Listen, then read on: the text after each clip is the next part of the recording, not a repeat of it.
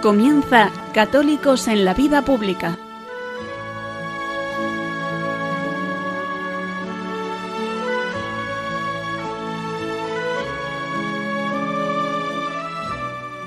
Un espacio dirigido en Radio María por Luis Zayas.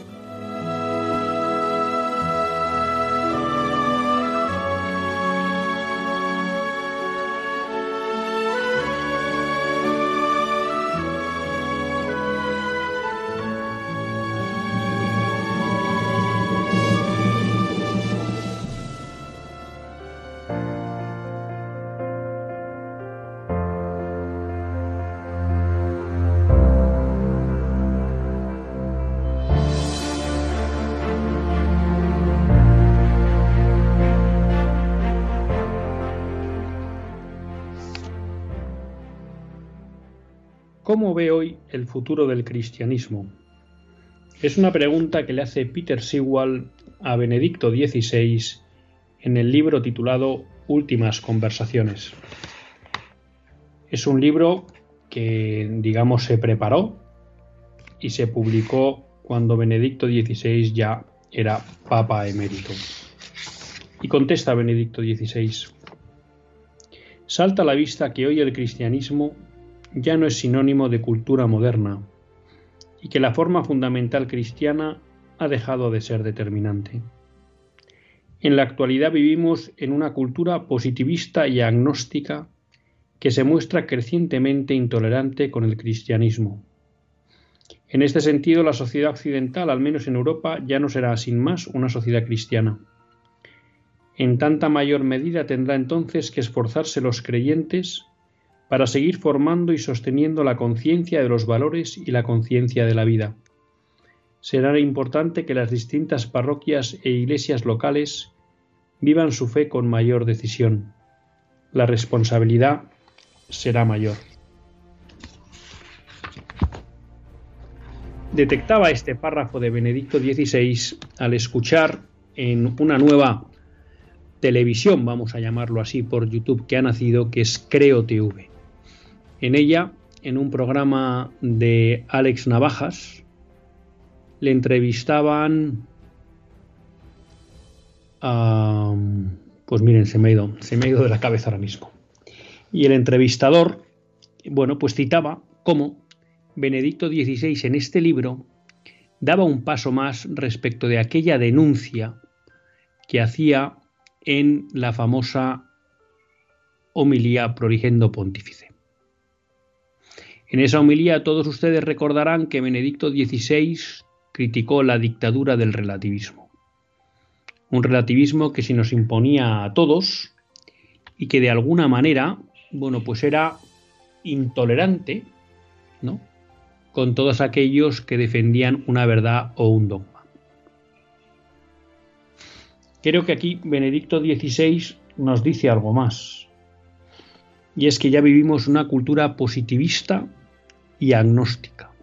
Y de alguna manera creo que podemos traducir esto en que estamos pasando de la dictadura del relativismo, esa supuesta idea en la que nos transmiten que nada es verdad, que todo vale, y que por tanto pareciera que el único enemigo es aquel que defiende un dogma, en este caso la Iglesia Católica, a una dictadura del marxismo cultural y el liberalismo a una dictadura, podríamos decir, del pensamiento políticamente correcto. Es decir, ya no estamos en la fase en la que se rechaza el dogma, se rechaza a aquellos que dicen que existe una verdad y que se puede conocer. Ahora estamos en la fase en la que se nos impone una forma de pensar, en la que se nos pone un falso dogma, pero que se nos impone como tal. Y ese dogma no es otro que lo que podemos llamar el marxismo cultural. Y cuando uno puede pensar que eso no dejan de ser palabras o discursos que no tienen una realidad concreta, pues basta con que vengamos a España y veamos lo que está sucediendo en los últimos años y en especial en el último año. Si nos vamos meramente al último año, vemos cómo se ha reformado la ley del aborto para hacerlo algo casi como si fuera un derecho y obligatorio porque se empieza a poner en riesgo la objeción de conciencia. Pero no solo eso, se obliga en esas leyes a adoctrinar en materia de aborto en los centros universitarios y en los centros escolares. Hemos visto cómo ahora se acaba de imponer una ley trans que es contraria a la biología y al sentido común, y de nuevo en esa ley aparecen sanciones para todos aquellos que no comulguen con la ideología que hay detrás de la ley trans. Estamos viendo ahora cómo se nos impone una ley animalista que concede más derechos a los animales, incluso a los animales no nacidos, que al ser humano, a la persona no nacida. Y de nuevo, con fuertes sanciones para aquellos que no se avengan a considerar a los animales casi un objeto de adoración. Y seguiremos con este tipo de leyes. Ya hemos visto en la eutanasia cómo también se dificultaba ¿eh? El ejercicio de la objeción de conciencia y se obligaba a identificar a aquellos que no estuvieran de acuerdo con ejercer acciones para matar a una persona. Hemos visto cómo se ha aprobado en España en la última en esta legislatura de Pedro Sánchez una ley del menor que viola íntegramente la patria potestad y que en el fondo justifica que en aquellas familias que no se quiera vivir acorde a las doctrinas ideológicas del marxismo cultural se pueda quitar la patria potestad sobre los hijos porque aquellas familias que no quieran entrar por el aro del marxismo cultural, de la ideología que nos quiere imponer el nuevo orden mundial, son peligrosas y por tanto es necesario quitar, sacar a los hijos de ellas.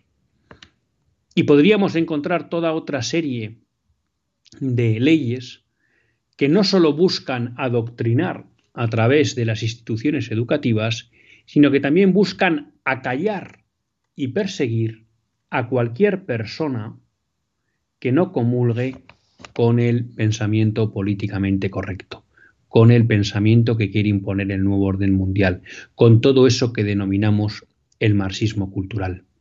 Ahí tienen también esa reforma del Código Penal para incorporar los delitos de odio, y hoy en día se considera delito de odio simplemente expresar opiniones contrarias por ejemplo, a la ideología de género o a la incultura de la muerte. Por eso tenemos que ser conscientes de que realmente en España y en el mundo esa dictadura del relativismo se va convirtiendo en una imposición de una ideología que nos quiere hacer vivir conforme a ellas. Y de ahí que me parezca muy interesante esta reflexión que hace Benedicto XVI invitándonos a todos nosotros a seguir formando y sosteniendo la conciencia de los valores y la conciencia de la vida. Y nos dice que cada vez tendremos una responsabilidad mayor para que en el mundo se siga escuchando no sólo la luz del Evangelio, sino la luz y la sensatez de la razón.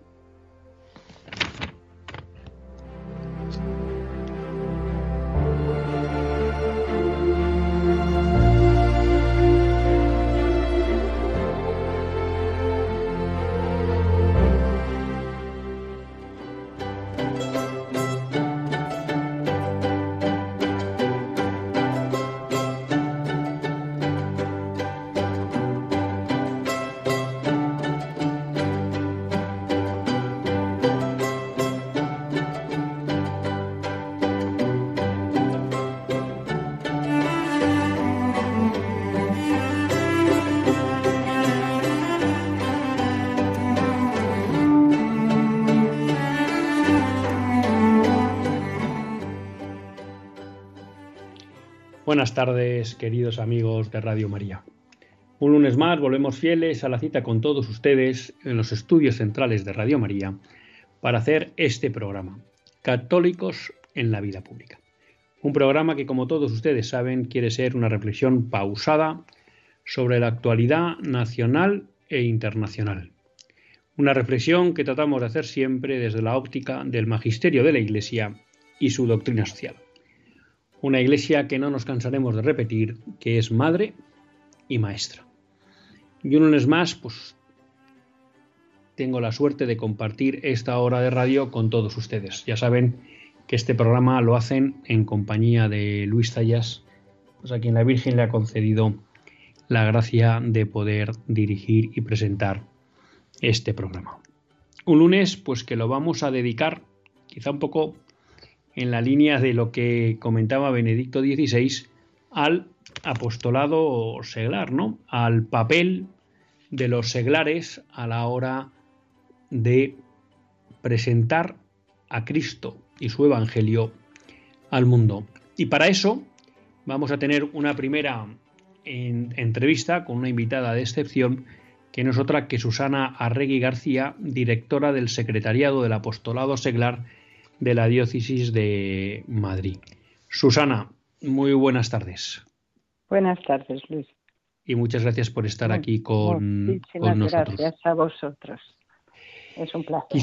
Quizá podríamos empezar por el principio y es explicar a, todos nuestros oyentes, aunque seguro que algunos lo conocen, qué es el Secretariado de Apostolado Seglar. Pues mira, el Secretariado de Apostolado Seglar de la Diócesis de Madrid es un organismo que pertenece, bueno, como he dicho anteriormente, a la diócesis, cuya misión es llevar hacia el apostolado seglar la, palabra y la, pastoral de nuestro obispo, en este caso de don Carlos Osoro. ¿eh? Ese es uno de sus fines. Otro de sus fines también es acoger, eh, escuchar y atender todas las necesidades que el apostolado seglar pueda tener, crear conciencia diocesana, crear unidad para plantearnos, para poder dialogar y fortalecernos ante los retos que la sociedad nos plantea en el plano del apostolado seglar para unirnos a la misión de la Iglesia. Cuando hablamos de apostolado seglar, ¿qué podemos entender por apostolado seglar? Eh, laicos sin más que se mueven de una manera individual, existen, digamos, organizaciones que se encuadran dentro de lo que podríamos denominar apostolado seglar.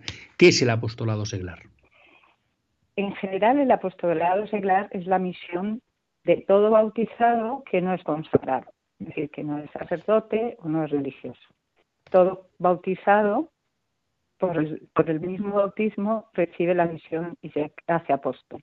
Por lo tanto, es la misión de todo bautizado.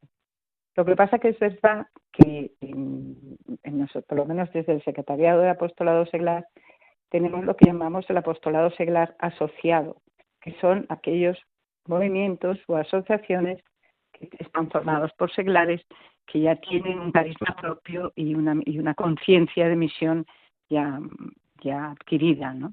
Pero también nosotros nos queremos dirigir y queremos atender a todos los seglares de la diócesis de Madrid, de las distintas parroquias y también de las hermandades y de las cofradías. Mm, teníamos esa entrevista porque, bueno, la verdad que ya se ha ido volviendo habitual en, en este programa tener una cita con el Secretariado de Apostolado Seglar cuando se produce, pues quizá eh, se va a celebrar uno de los actos pues, más importantes del, del Secretariado, ¿no? que es la Jornada Diocesana de Apostolado Seglar, es ya la vigésimo primera. Eh, ¿Qué se busca con estas jornadas? Que por cierto se van a celebrar el próximo sábado 25 de febrero en el Colegio Valdeluz. Exacto. Pues mira, el, primer, desde el principio del, del, del Secretario de Apostolado Seglar, las jornadas siempre han pretendido ser foro de diálogo que ayude a profundizar en los grandes retos que la sociedad nos plantea para, eh, para colaborar con la misión evangelizadora, es decir, para ser protagonistas de esa misión evangelizadora que tiene la Iglesia. Pero también crear una mayor conciencia diocesana, avanzar en corresponsabilidad y comunión y fortalecer el apostolado seglar y sus asociaciones. Esos han sido los grandes fines en general que, y lo que pretende esta jornada. Este año hemos querido también tener presente el impulso que el Congreso Nacional de Laicos produjo en nuestras parroquias y movimientos y asociaciones y también el camino sinodal que iniciamos hace ya un año, eh, el camino al que nos invitó el Santo Padre y que terminará en el 23-24 con el Sínodo de los Obispos. Centrándonos en estas dos luces, hemos organizado esta jornada de Cesana Apostolado Una jornada que tituláis como Testigos Valientes, Anunciadores de Cristo, en, el mundo. en el mundo. Es decir, la, del trabajo de reflexión que hubo en el Congreso de Apostolado Seglar, se, se trabajaron cuatro itinerarios. Fue acompañamiento, fue vida pública, fue formación y fue eh, primer anuncio. Eh, la Conferencia Episcopal Española nos propuso, propuso a toda la Iglesia española que estos, estos itinerarios se trabajaran en años separados. Y este primer año propuso que se trabajara el primer anuncio. Eso lo hemos trabajado en distintos momentos a lo largo de este curso y lo queremos profundizar en esta jornada. De ahí el lema, que somos, queremos ser testigos valientes, anunciadores de Cristo en el mundo. La jornada que, como digo, es este sábado 25. este sábado, sí. Y que es en el Colegio Van de Luz, que está en la calle Fermín Caballero 53. Y es de nueve y media a siete de la tarde una persona que esté un poco una persona que está interesada en ir, digamos, ¿qué se va a encontrar en la jornada? ¿Cómo está estructurada la jornada? Pues mira, la, en la dinámica de la jornada, bueno, tendremos una ponencia de don José Antonio Cano, que es el conciliario general nacional de Acción Católica General. Tendremos una Eucaristía presidida por don Carlos y también trabajaremos en grupo donde avanzaremos y pondremos en común aquellos retos que nos plantea el primer anuncio. Eh, por la tarde vamos a tener un encuentro que yo encuentro que es mm, como novedoso y es que bueno un grupo de van a participar más jóvenes más que más que otras veces y hemos invitado a la participación a grupos de jóvenes. Van a hacer como una interpretación donde nos vamos a encontrar con los primeros evangelizadores del Nuevo Testamento. Ahí vamos a poder dialogar con aquellos personajes que fueron protagonistas del primer anuncio o receptores de ese primer anuncio y lo vamos a, dialogar en claves de actualidad, aplicándolo a nuestro momento actual. Y luego vamos a tener un encuentro de testimonio y oración organizado por cursillos de cristiandad para hacer cerrar ese día y poder todos juntos darle gracias a Dios por, los, por la evidencia que hayamos tenido. ¿Qué tiene que hacer una persona que quiera asistir a, las jornadas, que haya conocido ahora a través de Radio María que están estas jornadas? ¿Cómo se pueden apuntar? Pues, a ver, tenemos una inscripción que es online, que se hace a través de nuestra página web, de la página web del Secretariado de Apostolado Seglar, que la pueden encontrar en la archidiócesis, en la página web de nuestra archidiócesis. También pueden mm, hacerlo a través de un correo electrónico, que si te parece bien te lo doy, que es apostoladoseglar arroba archidiócesis.madrid o, por WhatsApp en el teléfono 686 445 096. La página web nuestra es aseglar.archimadrid.es. Ahí hay un enlace para inscribirse o también lo pueden hacer o no dejen, si hay alguien que no se ha apuntado y que de repente quiere ir, que vaya. Va a ser bien recibido. ¿Algo que quieras comentar como colofón a esta entrevista o como por reforzar un poco la idea de que la gente se anime a acudir a estas interesantes jornadas? Sí, a ver, yo creo que a nivel de apostolado seglar es el encuentro que, más importante de la diócesis y que es muy importante que nosotros que siempre estamos diciendo que estamos reclamando formación o que estamos reclamando que se nos tenga en un puesto, que los laicos, que se nos tenga en cuenta, yo creo que tenemos que aprovechar estos momentos de fuerza, donde vamos a escuchar, donde nos vamos a forzar, pero también se nos va a poder oír, vamos a poder reflexionar y compartir y llegar a un punto en común. Yo creo que, que es es muy importante que, fortalezcamos esos puntos fuertes que tienen la diócesis para que de verdad se genere una conciencia de misión y, una conciencia diocesana y que todos unidos lleguemos a cumplir la misión a la, que estamos llamados. en colaboración con nuestros pastores. Pues Susana, muchísimas gracias por haber estado con nosotros. Muchísimas gracias por bueno, pues implicarte en la vida de la diócesis y en impulsar algo tan importado como lo pastorado seglar. Y la verdad, pues que esperamos de verdad que estas jornadas pues sean un éxito.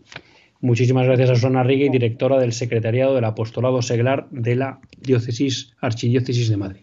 Muchas gracias. Muchísimas gracias. Hasta luego. Un abrazo. Adiós.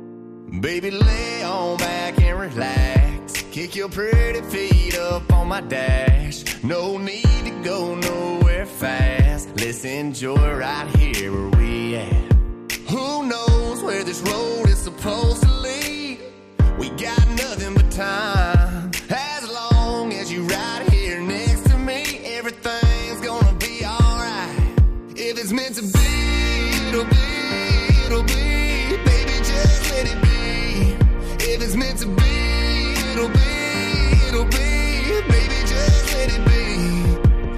Won't you ride with me, ride with me, see where this thing goes. If it's meant to be, it'll be, it'll be. Baby, if it's meant to be. I don't mean to be so uptight, but my heart's been hurt a couple times by a couple guys that didn't treat me right. I ain't gonna lie, I ain't gonna lie. Cause I'm tired of the fake love. Show me what you're made of. Boy, make me know you're beautiful? And it's easy to see. If it's meant to be, it'll be, it'll be. Baby, just let it be. If it's meant to be, it'll be, it'll be. Baby, just let it be. So won't you ride with me, ride with me, see where this thing goes. If it's meant to be, it'll be, it'll be. Baby, if it's meant to be. So come on, ride ride with me, see where this thing goes. So come on, ride with me, ride with me, baby, if it's meant to be.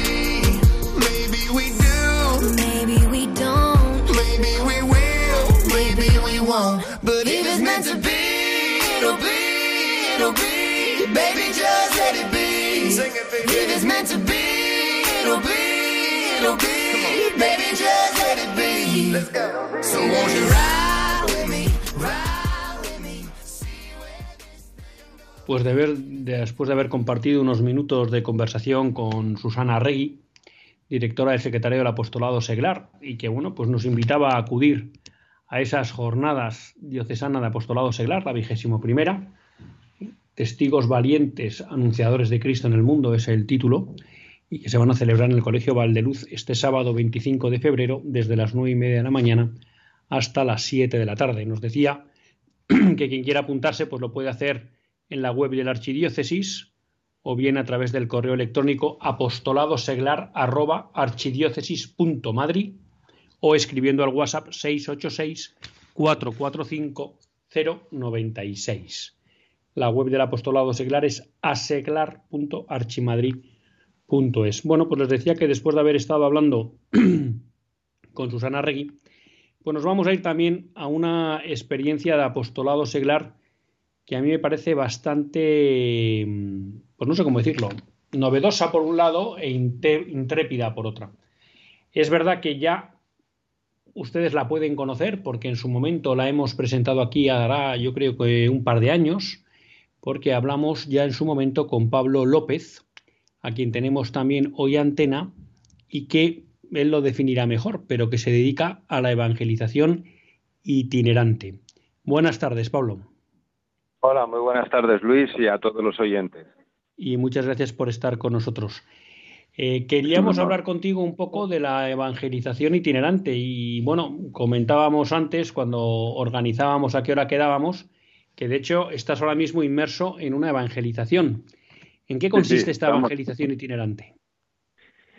Estamos a pie de calle. eh, hoy hablamos de evangelización en medio de una evangelización. He tenido que pedir a mis hermanos de evangelización que se queden ahí al tanto, pues de lo que estamos haciendo hoy. Eh, cada día es un poco distinto, es lo que tiene la itinerancia, que cambia mucho. Hoy en concreto estamos en el centro de Valladolid, eh, delante de la iglesia de un monasterio de hermanas eh, dominicas, en el monasterio Porta Coeli. Entonces, hoy en concreto hemos puesto una mesita delante de la puerta con un estandarte. En la mesita, pues también un estandarte eucarístico con Jesús eucarístico. Eh, adentro de la iglesia, pues ahora ya no, pero durante un, buen espacio de tiempo también se ha estado adorando a Jesús Eucarístico, de manera que cuando nosotros invitábamos a entrar a la iglesia, quien entraba, además de disfrutar de una iglesia preciosa que por está abierta, pues se encontraba cara a cara con Jesús sobre el altar. Y otras muchas personas que no entraban, por lo que fuera, porque iban con prisa, pues han llevado mensajes o han conversado con nosotros nosotros nos adaptamos en un, instante, gracias a Dios, a, la situación de cada persona. Pues hay quien eh, no tiene fe porque no conoce nada de, Jesús, eh, quienes no están bautizados, otros sí están bautizados, pero ya han abandonado pues gran parte de la práctica. Y bueno, evangelizar, ya sabemos, es anunciar en cualquier lugar con amor a Jesús como el Salvador. Y lo de itinerante, bueno, yo creo que aunque nuestra evangelización es especialmente itinerante, toda evangelización implica un poco de itinerancia, de ponerse en camino, de, salir de uno mismo, de las rutinas. Y esto viene siendo así pues desde Jesús. Jesús fue el primer evangelizador, el primer itinerante y los apóstoles y luego a lo largo de dos mil años pues los santos que hemos conocido, San Juan, San Juan de Ávila o San Francisco de Asís, Santo Domingo de Guzmán, pues han hecho esto continuamente, porque hay que ir a donde está la gente. Está muy bien que nos reunamos los católicos a rezar, a, a prepararnos, a purificarnos en retiros espirituales, pero llega un momento en que aunque invitemos a la gente a venir a nosotros, pues de momento muchos no vienen. Entonces tenemos que ir nosotros a donde estén. Hoy es en el centro de una ciudad, otro, eh, hace dos días fue en la periferia, otros días iremos en verano pues a la playa o a la montaña, allí donde esté la gente. Dios está siempre ahí presente y, lo bonito de esto es que es fácil porque Dios hace lo principal y la gente tiene hambre de Dios. Claro, cuando tú dices estamos a pie de calle, interpreto un poco que vosotros estáis en la calle, en este caso, pues has dicho, no sé si siempre es así, al lado de una iglesia en la que durante unas horas ha habido una adoración eucarística en la que invitáis a participar a las personas que pasan por la calle, pero yo entiendo entonces que vosotros abordáis un poco a la gente que pasa por la calle. Sí. Un poco a puerta fría, entre comillas. Algunos se puede imaginar, es que a veces es bueno tener imaginación, pero a veces la imaginación nos juega malas pasadas. De hecho, mucha gente se piensa que es algo un tanto violento o artificioso. En realidad es lo más natural del mundo porque nosotros no vamos a vender nada, no vamos a ofrecer nada de nuestras ideas o de, o de un producto comercial. Eso sí podría ser un poquito forzado. Pero como lo que vamos a hacer es algo que viene de arriba, que es hablarles de Dios, pues sorprendentemente yo, después de 33 años de hacerlo, me sigo sorprendiendo. Eh, de que, aunque no en el 100% de los casos, pero generalmente la gente escucha, especialmente los jóvenes, que en principio podrían ser los que están menos conectados, es la franja de población que incluso pues ya en gran medida no está bautizada o, o no va con regularidad a la, iglesia, pero por otro lado pues suelen ser más abiertos. Entonces sí, pues, eh, ¿que ¿cómo se hace? Pues hombre, no es que haya una fórmula, un mecanismo además perdería gracia si hubiera sido una fórmula muy muy exacta, pero una de las fórmulas pues es decir, hola, buenas tardes, un regalito y se le ofrece una estampita, un mensaje bíblico, o buenas tardes, le invitamos a pasar a la iglesia y la gente con mucha naturalidad o, dice no, gracias, o ah, pues mira, ¿qué? ¿Y, ¿Y por qué haces esto? Y entonces entra, es muy natural y muy sobrenatural.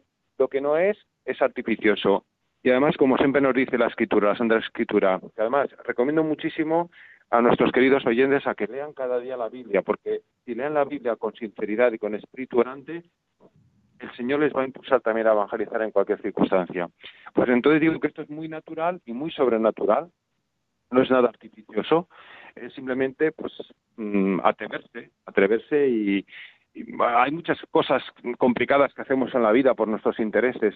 Pues esto es lo que más importa, Señor, que, que, se unan nuevos miembros a la Iglesia y que los que están pues, se, digamos, se fortalezcan más, se, se unan con más entusiasmo y sobre todo en una situación de tanta descristianización, de tanto secularismo y de tanta deshumanización, pues hoy Dios es más necesario que nunca. Bueno, siempre lo ha sido y siempre lo será y bueno, que es, es muy fácil. Sí, hoy estamos en, en la calle Teresa Gil ahora mismo. Eh, el otro día pues, eh, iniciamos una nueva experiencia que fue la de coger un autobús, el primero que pasara en el centro de Berlín y que nos llevara hasta el final de la ruta. Allí nos bajamos, yo que soy de Valladolid, pues nunca había estado en esa zona y vinimos caminando desde la periferia de Valladolid hasta el centro de Valladolid, seis kilómetros, hablando con multitud de gente, con cientos de personas. Y la gente escucha, porque es Dios el protagonista. Nosotros tenemos que arrimar el hombro, es verdad, y cualquiera que me esté escuchando también tiene que arrimar el hombro y puede arrimar el hombro. Esto, aunque le parezca novedoso a algunos, en realidad no es nuevo. Se está haciendo hace dos mil años. Y con nuestro estilo, pues también eh, se lleva haciendo ya bastante tiempo. Entonces es muy bonito, Luis, que, que nuestros oyentes, pues también conozcan esta experiencia y, y, cuando Dios le ofrezca la oportunidad, pues que se sumen también a, colaborar. En varias diócesis se hace, uh, por ejemplo, en la de Alcalá de Henares, en Madrid. Sin ir más lejos, este próximo fin de semana, pues en, el centro de Madrid, en la parroquia de San Ildefonso, eh, a partir de las 10 de la noche, se sale ahí en la zona de Manazaña y, y, y se invita a la gente a entrar a encontrarse con Jesús en la iglesia o a escuchar un mensaje. Eh, luego, el, el, sábado por la mañana, en Aluche, en la parroquia de Jesús y María, pues ahí, a partir de las 11 de la mañana, 11, 11 y pico, se sale por la mañana. Y luego, en, Leganés, por la tarde, en la parroquia, eh, creo que se llama Virgen Madre, eh, que la llevan los peregrinos de la Eucaristía, pues por la tarde. O sea, mm, es cuestión de, de aprovechar est estas oportunidades que Dios nos da. Dios es maravilloso, Dios es puro amor, Dios es, es, es lo mejor, es el centro de nuestras vidas. Y entonces, pues, además, cuando uno evangeliza, resulta evangelizado más. Entonces, se lo recomiendo a, todo el mundo. Que no, eh, que es normal tener un poco de nerviosismo, de miedo. A mí me sigue pasando cuando salgo mm, al principio pero luego ves que el Señor actúa y es, es, lo más bonito del mundo. Eso y la Santa Misa es, es lo más glorioso que hay. Pablo, si hubiera gente que a través de esta o a partir de esta conversación se siente interpelado para dar un paso adelante y participar en la evangelización itinerante, ¿dónde se mm. puede informar de en qué ciudades hay este tipo de evangelización, de qué días se está haciendo? Pues tú nos has hablado de Leganés, de la parroquia de San Ildefonso, vale, pero esa información, ¿dónde la pueden encontrar? Pues lamentablemente no, no hay una web, por ejemplo. Sería estupendo que lo hubiera, que tuviera esto bien centralizado eh, y que, pues eso, de un modo muy fácil eh, suministrar esta información. Por eso me he apresurado a, a decirlo más inmediato. ¿eh? Y de todas maneras, de todas maneras, eh, yo eh, os puedo dejar, me están saludando unos alumnos. Bueno, eh, yo os, puedo dejar mi teléfono y que llamen a, Radio María y, y, llame con este motivo, pues, luego le, se le puede facilitar el, el, teléfono y me llame a mí y, por ejemplo, si está en Valladolid o cerca de Valladolid, puede sumarse. Luego, en, yo creo que en la... Ah, puede mirar, por ejemplo, también para uh, Alcalá de Henares o, bueno, para toda la gente que vive en la Comunidad de Madrid, Alcalá de Henares está ahí, ¿no? Pues existe, pueden poner en el buscador eh, Querigma, el grupo Querigma con K de kilo, y Querigma, Querigma, y pongan coma Alcalá, y les sale la página web del, del, del grupo uh, Querigma que es eh, pionero, es, de lo mejorcito que hay en España en este, en este sentido. Entonces, por lo menos esos dos datos ya los dejo claros. Que llamen a Radio María, que llamen preguntándote a ti o escriban al, correo electrónico del programa y tú les facilitas mi, mi, teléfono y que me llamen las personas que estén interesadas. Y luego en la web del Grupo Querigma de la Diócesis de Alcadenares, porque además es un grupo diocesano, entonces mmm, no debería ser difícil. Y, y luego, bueno, pues eh, yo sé que dentro de poco, el día eh, 11 de el día 11 de marzo en Bilbao, eh, creo que en la parroquia de los Agustinos, bueno, casi seguro, en la parroquia de los Agustinos, pues por la noche va a haber una evangelización de estas. Y, y, y seguirá habiendo más, ¿eh? Entonces, pues... el, el, que lo, el que lo sienta como llamada, que lo ponga en oración, eh, busque por aquí y el Señor le va a dar, le va a dar el cabo para que tire. Y de momento que mire, que se lleve en el bolso eh, o en el bolsillo unas estampitas o lo que sea, y en cualquier momento que vas a comprar el pan después de que te lo has pagado, ah, mire, regalito, le regalo esto. Y, ya empieza así. El que quiere puede, porque el Señor va a estar delante seguro, al 100%. Igual que estamos seguros de que el Señor está en la Eucaristía de que el Señor perdona los pecados a través del sacerdote, el Señor actúa en todas y en cada una de las evangelizaciones, a 100% seguro, aunque el que salga a evangelizar sea tartamudo o se crea el más miserable de la tierra, el Señor va a actuar porque es Él el que quiere hacerlo. Eso es voluntad divina segura. Entonces, ánimo, ánimo, ánimo. Pues Pablo, muchas gracias por haber estado con nosotros. Muchas gracias por tu testimonio y también, bueno, pues por tu compromiso con la evangelización y esperemos que siga dando muchos frutos. Te dejamos que sigas evangelizando en Valladolid. Muchas gracias. Buenas noches. Un abrazo a todos. Dios os bendiga y la Virgen también.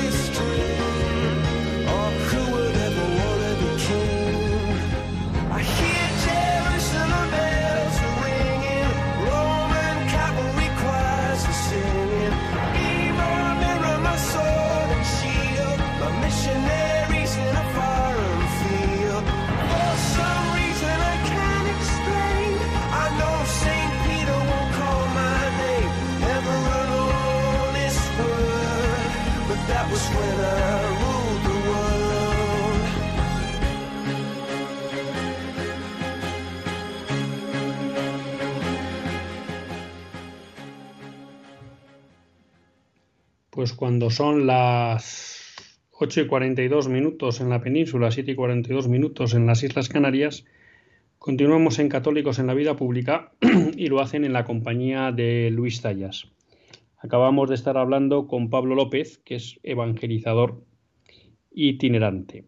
Y bueno, hoy la verdad pues no sé, he empezado un poco rápido y no les he recordado que pueden escribir si quieren al WhatsApp del programa, que es el 668 594383 668 594383 es un WhatsApp que solo funciona durante el directo. Aquí hay una persona pues que da las gracias a Pablo López y que se siente muy identificada con sus con sus palabras. Mm, hay una otra persona que escribe y que nos dice que hay mucho trabajo para hacer para conseguir que los católicos votemos solo a los partidos pro vida.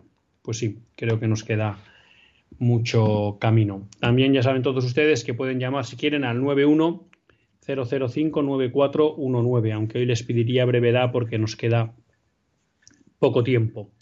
Y si alguien pues en un momento dado quiere hacer una consulta un poco más tranquila o se siente más cómodo escribiendo, pues pueden escribir a católicos en la vida pública arroba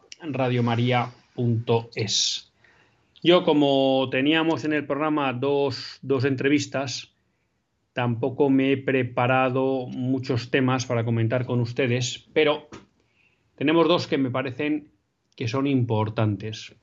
Hablábamos en el editorial de cómo a poco se nos va imponiendo no ya una dictadura del relativismo, sino la imposición de un pensamiento único, ¿no? Y en ese cuadro de leyes que hacíamos de cómo se iba imponiendo ese pensamiento único, aparecía la ley trans.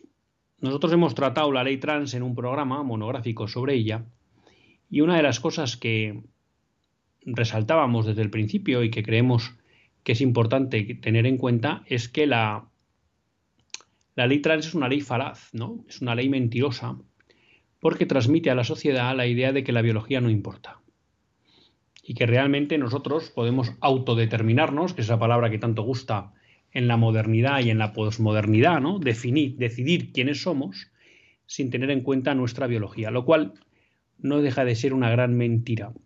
Y como esa famosa frase que hay ahí, ¿no? Ese famoso dicho de la naturaleza no perdona nunca, el hombre perdona a veces y Dios perdona siempre, ¿no? Quedémonos con esa primera parte. La naturaleza no perdona nunca. Y por tanto, cuando nosotros promulgamos leyes que van contra la naturaleza, está asegurado que harán daño y que perjudicarán a aquellos que dicen los promotores de estas leyes que quieren proteger.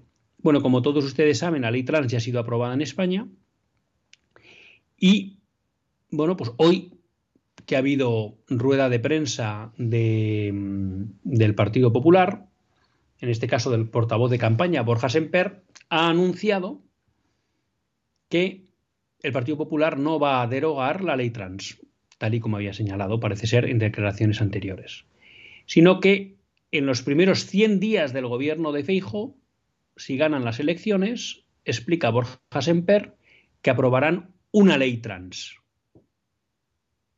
Claro, entonces el argumento del Partido Popular es que van a hacer una ley trans sensata y razonable. Y entonces yo creo que aquí eh, es importante tener un criterio claro, me parece a mí, y por eso pues creo que esta noticia es importante comentarla. La ley trans es falaz en su conjunto. ¿Mm? No es, no es mala solo porque permita dar tratamientos hormonales o quirúrgicos para cambiar el sexo a los menores, que por supuesto que es una aberración. Y que ya vemos países como Suecia, como Inglaterra, que presumieron de ser pioneros en este tipo de tratamientos y que ya están dando eh, pasos atrás, hasta el punto de que el primer ministro británico ha vetado una ley que en Escocia pretendía permitir el cambio de sexo a menores de edad, porque ya son conscientes de las problemáticas que ha generado las leyes que se promulgaron en Inglaterra y hace poco salió una noticia de más de mil familias que van a demandar a las clínicas de transición de género. Entonces, no podemos caer en la trampa de pensar que la ley trans solo es mala porque afecta a los menores. Eso es un agravante, un agravante importante.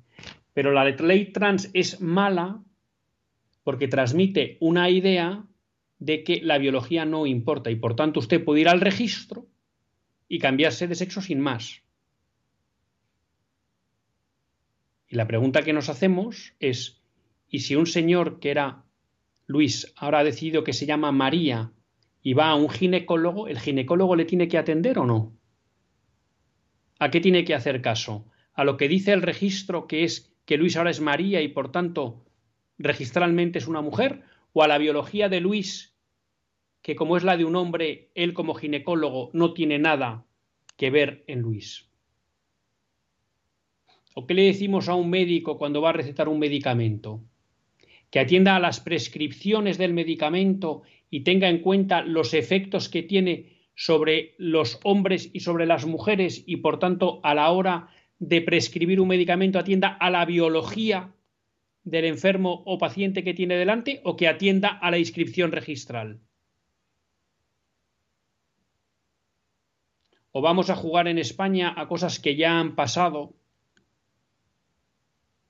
en países donde estas leyes trans ya estaban en, en vigor y por tanto ha habido eh, condenados por delitos sexuales que se han declarado mujeres, por tanto se les ha ingresado en una cárcel de mujeres y hayan cometido delitos sexuales contra las mujeres?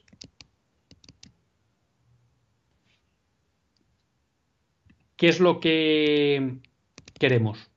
Entonces, ahora vamos con las dos llamadas que tenemos por aquí, Carmen y Antonia.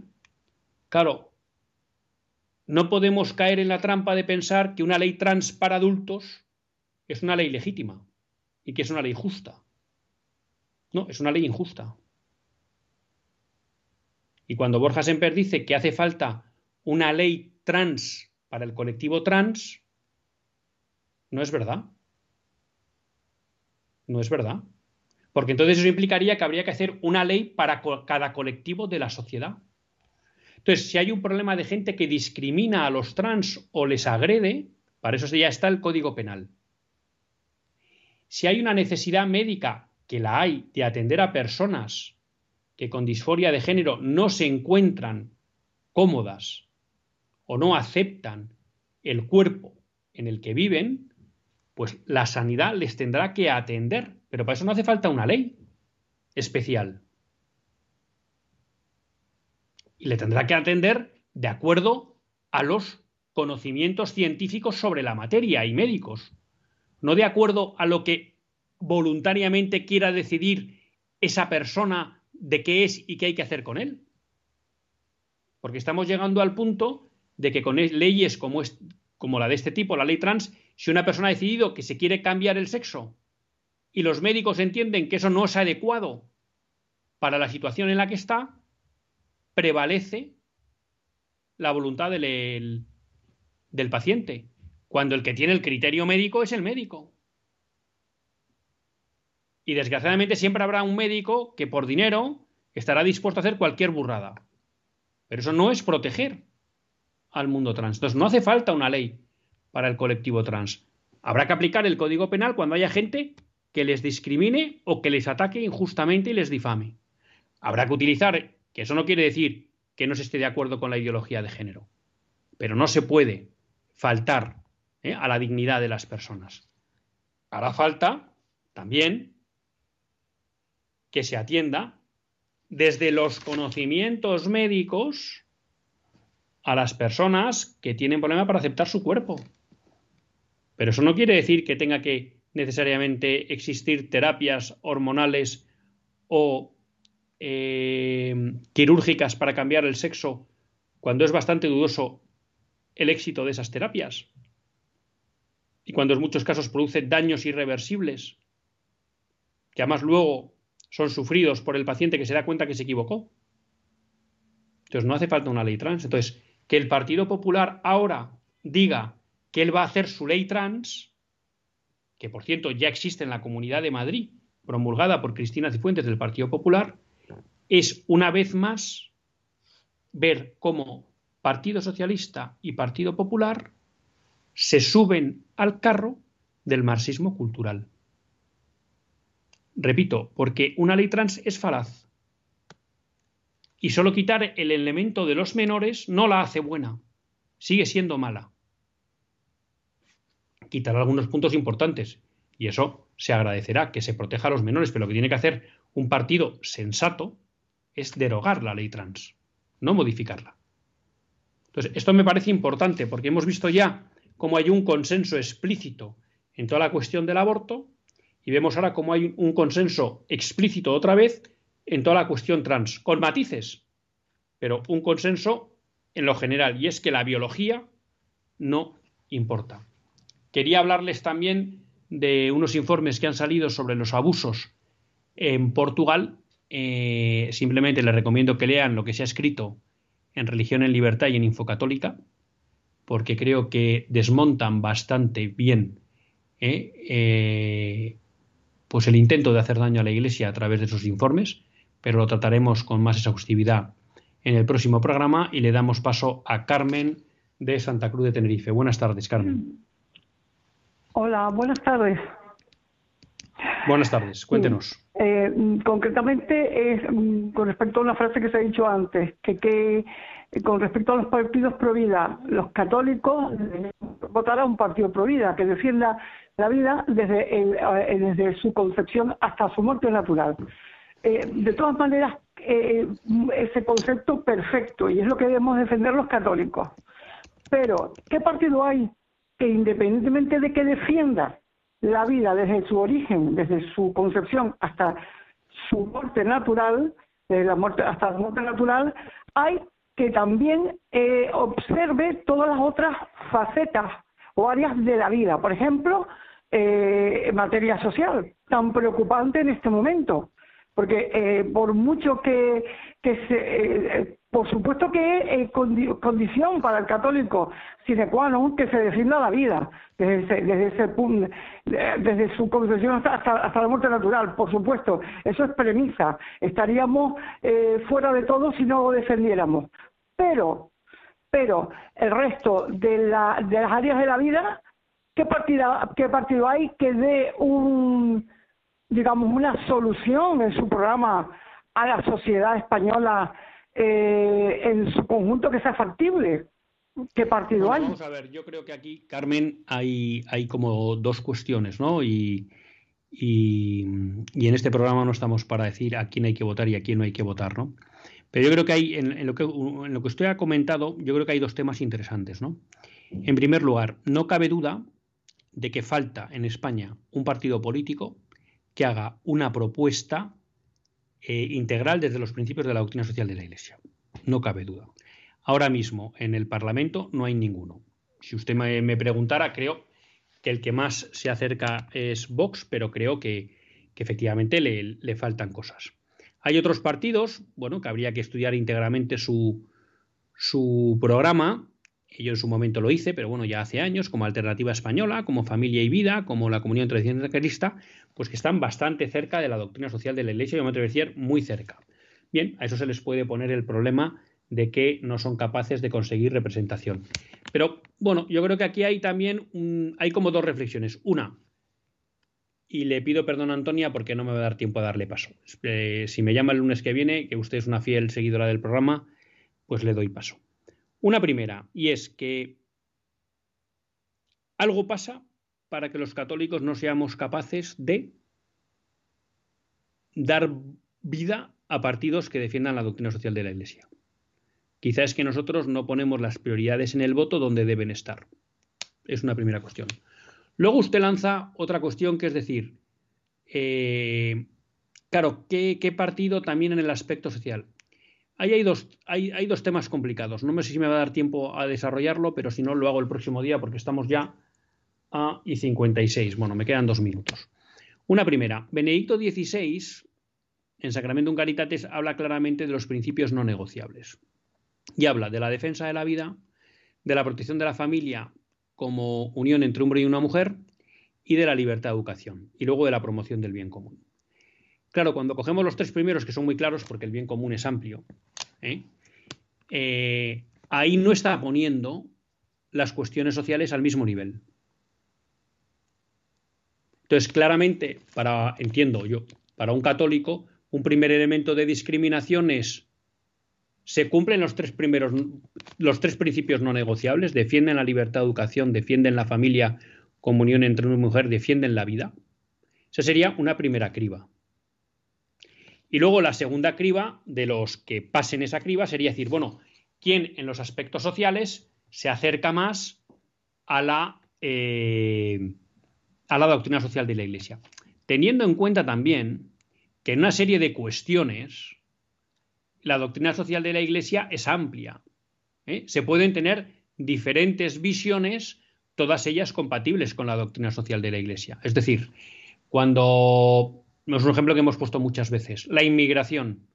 La inmigración, el otro día explicábamos los principios entre los que se debe mover la posición de un católico. Pero eso no quiere decir que solo haya una solución. Hay muchas que son compatibles con, con, la, con la posición católica respecto de la inmigración. Unas más laxas y otras más restrictivas. Y todas son compatibles con la doctrina de la Iglesia. A usted le podrá gustar una u otra, ¿perfecto? Y en función de eso elegir. Lo que creo que, lo mismo, la, eh, la cobertura sanitaria. Pues la doctrina de la Iglesia lo que nos, nos, dice es que en la sociedad no se puede quedar nadie abandonado. eso, el no abandonar a alguien, se puede estructurar de muchas maneras, con una seguridad social, con seguros privados, facilitando que las órdenes religiosas puedan realizar ese tipo de, acciones sanitarias, de, oferta sanitaria. Bueno, hay muchas formas de hacerlo. Todas son conformes a la doctrina social de la Iglesia. Por tanto, ahí los católicos podemos ser plurales, podemos tener diferencias. Entonces, por eso todas estas cuestiones están en un segundo nivel y por eso Benedicto XVI no las declara eh, principios no negociables. Las otras no. No cabe un católico a favor del aborto, en ningún supuesto. No cabe un católico a favor de que la familia sea otra cosa que la unión entre un hombre y una mujer. Y no cabe un católico que esté contra la libertad de educación. ¿Vale? Entonces, son principios no negociables. Creo que esa es la primera criba que debe hacer un católico si aplica Sacramentum Caritatis. A partir de ahí, en las otras cuestiones, es... entonces creo que a veces nos hacemos la trampa de decir, eh, bueno, como hay otros partidos que aunque defienden los principios no negociables, en otras cosas no me gustan, me voy a un partido que, defiende los, que no defiende los principios no negociables. Creo que eso nos hacemos una trampa en el solitario. Por supuesto que la cuestión social es importante, pero no son cuestiones no negociables. Y por tanto, ahí, en un momento dado, podemos asumir que hay un partido que no está al 100% con nosotros, pero tal. Me parece más duro asumir partidos que no defienden los principios no negociables. ¿Eh? Porque creo que ahí la, diferenciación que hace Benedicto XVI es clara. Pero bueno, entiendo, entiendo su duda, sus preguntas, y bueno, pues ahí está el discernimiento eh, que debemos hacer los católicos, ¿no? Y bueno, pues yo recomiendo que se lea Sacramentum Caritatis para entender cómo define Benedicto XVI los, los principios no negociables, que se lea una nota para la, que hay de la Congregación para la Fe sobre la actuación de los católicos en la vida política, que creo que también es muy clarificadora, y que luego tratemos de ser consecuentes con ello. Porque yo creo que me parece también muy incoherente pensar que partidos de ámbito de izquierda o derecha que no defiendan los principios no negociables, resulta que luego vayan a tener sensibilidad social. Por mucho que nos hablen de eso, eso no se lo cree nadie. Porque si alguien no protege al no nacido, no va a proteger al mendigo. Y si alguien no protege a la familia, no va a proteger a los menores. Porque para proteger a los menores lo primero que hay que defender es, proteger la familia. Y si alguien no, no, defiende la libertad de educación, adoctrinará a través del sistema educativo e impondrá leyes para imponer un pensamiento único. Entonces yo creo que ahí a veces nos hacemos trampas en el solitario hay unos principios no negociables y luego hay otras cuestiones de la doctrina social de la Iglesia importantes pero que tienen otro nivel. Y creo que no se puede justificar que como no cumplen el segundo nivel, me voy a los que no cumplen el primer nivel. Es un poco mi posición en esto que le preguntan. Le pido disculpas a Antonia. Eh, me despido de todos estos hasta el próximo lunes. Si Dios quiere, le agradezco mucho a Carmen su pregunta y que Dios les bendiga.